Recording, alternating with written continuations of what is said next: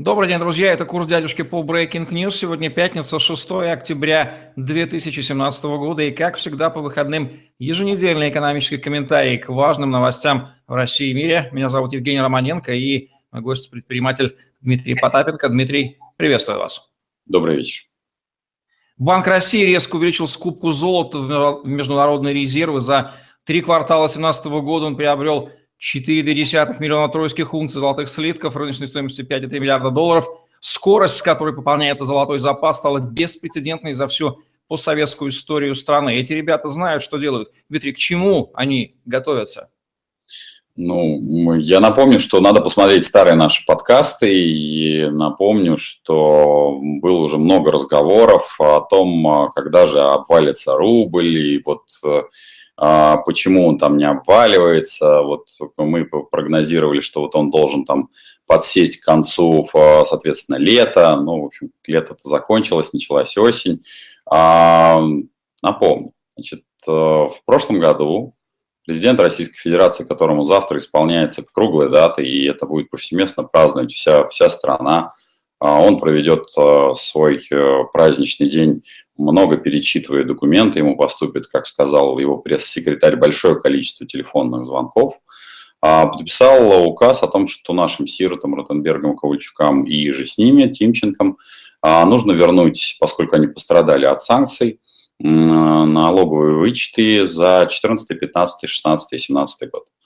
Поэтому к сожалению, к сожалению, этим ребятам не очень сильно фартит. Я искренне за них переживаю, потому что очень много денег уходит на наш серых и убогих, и вот если бы было у нас чуть-чуть поменьше, было бы им проще.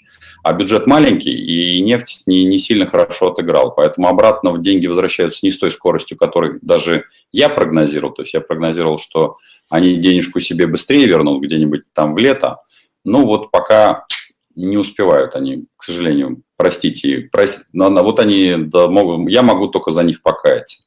Не успели они себе вернуть. А сейчас, а, собственно говоря, и Центробанк, и все активно готовятся, в общем, а, к тому, что медленно, ну, во-первых, 4 числа, я надеюсь, что наш, наше все солнцеликое а, объявит о том, что оно возглавит нашу страну еще на ближайшие 12 лет. Вот, а мы, соответственно, этому, конечно, порадуемся. Вот, и, соответственно, после этого начнется аккуратное, медленное такое спускание резных бумаг э, туда, где им положено быть. Напомню, что на рынок еще не вброшены купюры в 200 и 2000 рублей, поэтому подготовка Центробанка, она очень правильная. А, к, к сожалению, наши сограждане так сильно подготовиться не могут, потому что готовиться им нечем, скажем прямо. А, именно из-за их счет, в общем-то, делаются все абсолютно капитальные вложения.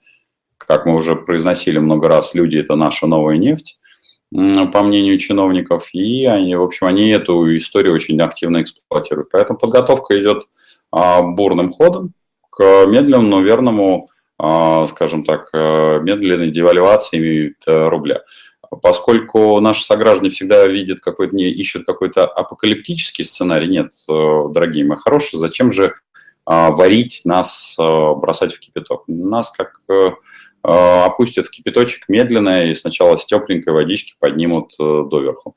Поэтому особо, в общем, подготовиться нам никому не удастся, потому что, во-первых, готовить нечего, а самое главное, что, в общем, все произойдет плавно, постепенно, и то, что делает Центробанк, абсолютно разумно и правильно. Кстати, о бюджете. Министр финансов Антон Сюланов решил побыть капитаном очевидность, видимо, просветить с точки зрения финансов верхушку и рассказал о рисках для экономики, которые, дескать, могут возникнуть из-за увеличения оборонными расходами, чрезмерным наращиванием бюджетных обязательств. Причем сделал он это в излюбленной форме в виде лекции с ложным и возмутительным с точки зрения экономиста названием «бюджет как инструмент экономического роста». Еще бы назвала «криминал как инструмент экономического роста» перед студентами финансового университета. Это такой способ донесения очевидного, мол, хватит, ребята, в конце концов, загонять. Это же у них так принято, да, информировать друг друга. Ну, это такой передача, передача привета через а, публичную лекцию. То есть а, невозможно это сказать на соответственно, на, на заседании правительства, а давайте-ка я вот скажу это на, перед студентами, а тем более я еще потрафлю им и студенты наконец-то услышат, что якобы увеличатся деньги на образование, там, на здравоохранение, ну, еще на, на то, что у нас активно называется социалкой. Поэтому это такой передача приветоча путем публичных лекций. А поскольку он э, министр федерального значения, да, он э, сказал не только капитан очевидность, но уже все понимают, что, ну, хорошо, мы сандалим а, расходы на, как нам кажется, оборону. Только вопрос эффективности этих расходов. Потому что если мы активно готовимся к войне, то мы должны тогда понимать совокупные бюджеты всех стран, которые находятся и потенциально могут нас атаковать, понимать не только их бюджеты, но и понимать э, их ракетный, в первую очередь, потенциал, потому что мы почему-то, судя по всему, готовимся к какой-то сухопутной операции, когда вкладываем деньги в там, танки и э, артиллерию, а современные войны так уж происходят, э, да, то, как действует коалиции, в основном они очень сильно экономят людей, чего не делаем мы. Яркий пример сейчас последнее событие в Сирии, когда, в общем, по оценкам всех уже казнены наши люди.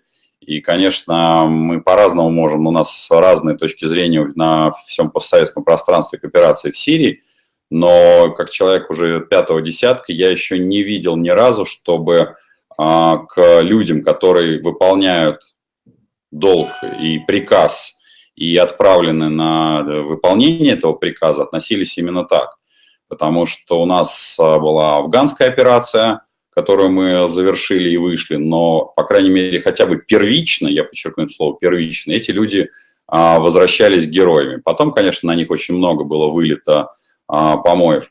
Мы, э, наши военные спецы принимали участие в том числе и ранее и в Сирии, и в других африканских странах. Э, если кто не знает, у нас э, достаточное количество на территории бывшего постсоветского пространства есть э, ветеранов э, зарубежных войн. Но вот, по-моему, это первый раз, когда, в общем, э, в публичном пространстве мы стыдливо забываем о том, что это наши люди. На мой взгляд, это категорически неверно. Это как раз и показывает нашу слабость с точки зрения поведения по отношению к нашим согражданам.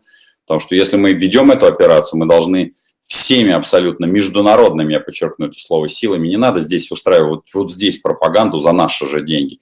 Устраивайте эту пропаганду, пожалуйста, вот там, на сессиях ООН, там, на Совете Безопасности Европы. Отстаивайте наших граждан, чтобы каждый гражданин, там, а, какой бы приказ бы он ни исполнял, как бы этот приказ в истории потом не трактовался, хорошо или плохо, чтобы он понимал, что государство под названием Россия бьется за своего гражданина какой бы политику она не поддерживала. А сейчас получается, что, ну, это такое вот, если бы я выполнял бы этот э, боевой приказ, я чувствовал, что а, меня просто слили.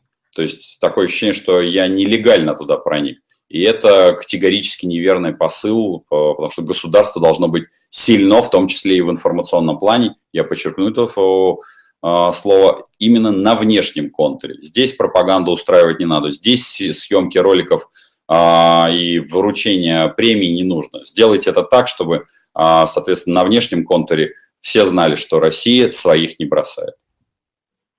Следующая новость объединяет в себе несколько фактов, которые невозможно не разделять.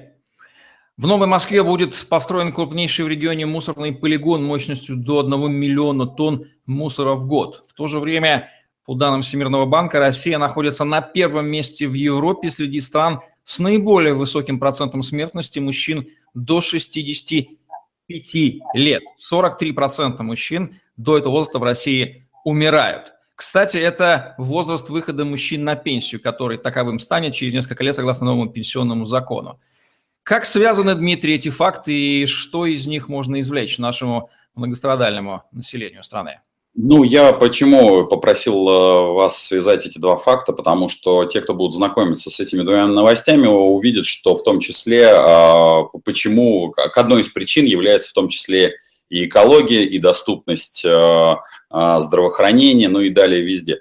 Потому что мы очень много говорим о продолжительности жизни, о рождаемости, о том, что падает, э, падает количество трудоспособного населения – и более того, как многие знают, я присутствовал на прямой линии президента, и все ее видели. Мне очень хотелось бы, чтобы наш модератор подмонтировал те кадры с прямой линии президента, когда речь шла о закрытии одного из полигонов, напомню, в Балашихе.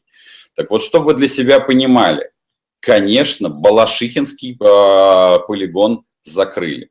Красиво под фанфары, а, что называется, сейчас а, туда, если проникают, то достаточно нелегальные, там, нелегальные мусоровозы.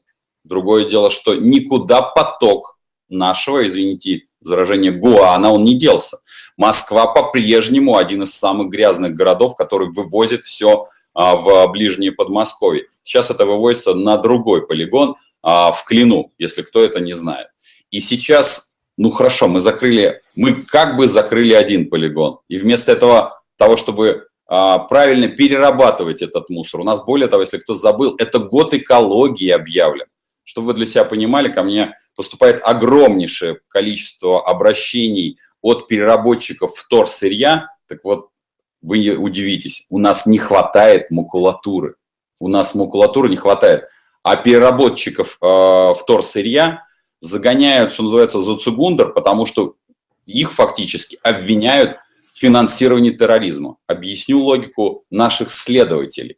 Потому что большая часть э, покупки вторсырья у наших сограждан происходит не по карточкам, а за наличный расчет. Все, схема срослась. Есть наличные деньги, есть перевод от юридического лица к ИП или к физическому лицу.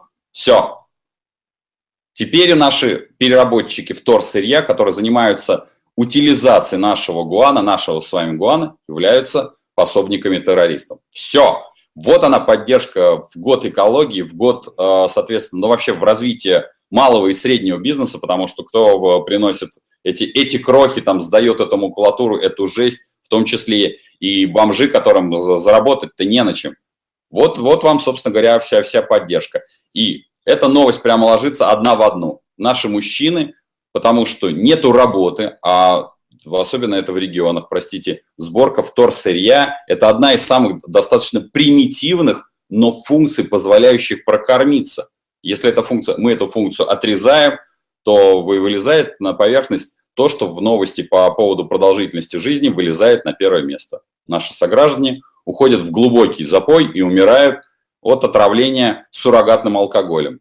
А те еще подвяжу вам новости, поскольку у нас же все чиновники отчитываются, что у нас падает потребление алкоголя и табака, но это они, им так кажется, что оно падает. Особенно те, кто смотрит нас этот подкаст в регионах. Как у вас сильно упало, особенно в низших слоях, потребление алкоголя и табака.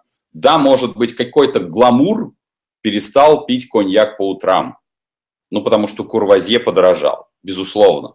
Но когда мы говорим о низших слоях населения, которые не могут заработать ни простым трудом, который государство, вернее, те, те чиновники, которые себе присвоили свой, свойство государства, отнимает у них, и плюс ко всему они не могут получить нормальное здравоохранение, и им податься некуда, они уходят в Горькую. И уходят в Горькую не просто, они уходят в нелегальную Горькую. И эту Горькую даже не гонят, они пользуются суррогатами. Так что вот на сегодняшний день э, наши э, чиновники, называющие себя государством, ну, это государство в виде людей, по-моему, не сводит до состояния того самого Гуана, который, от которого задыхается Москва. И если кто забыл, а, под э, полигонами у нас э, сейчас в России а, целая Франция. То есть у нас есть на территории Российской Федерации Франция, которая только под мусорными полигонами. Ну, поэтому в целом где-то надо уже ставить Эйфелеву башню из э, мусорок и любоваться, потому что мы уже засрали все, что только можно. Это было мнение Дмитрия Потапенко, предпринимателя по поводу экономических последствий важных новостей в России и мире в программе «Курс дядюшки» по Breaking News. Мы выходим еженедельно по выходным на канале Дмитрия Потапенко. Ставьте лайк, подписывайтесь на YouTube-канал, чтобы еженедельно смотреть новые свежие выпуски. Удачи вам, оставайтесь с нами. До новых встреч.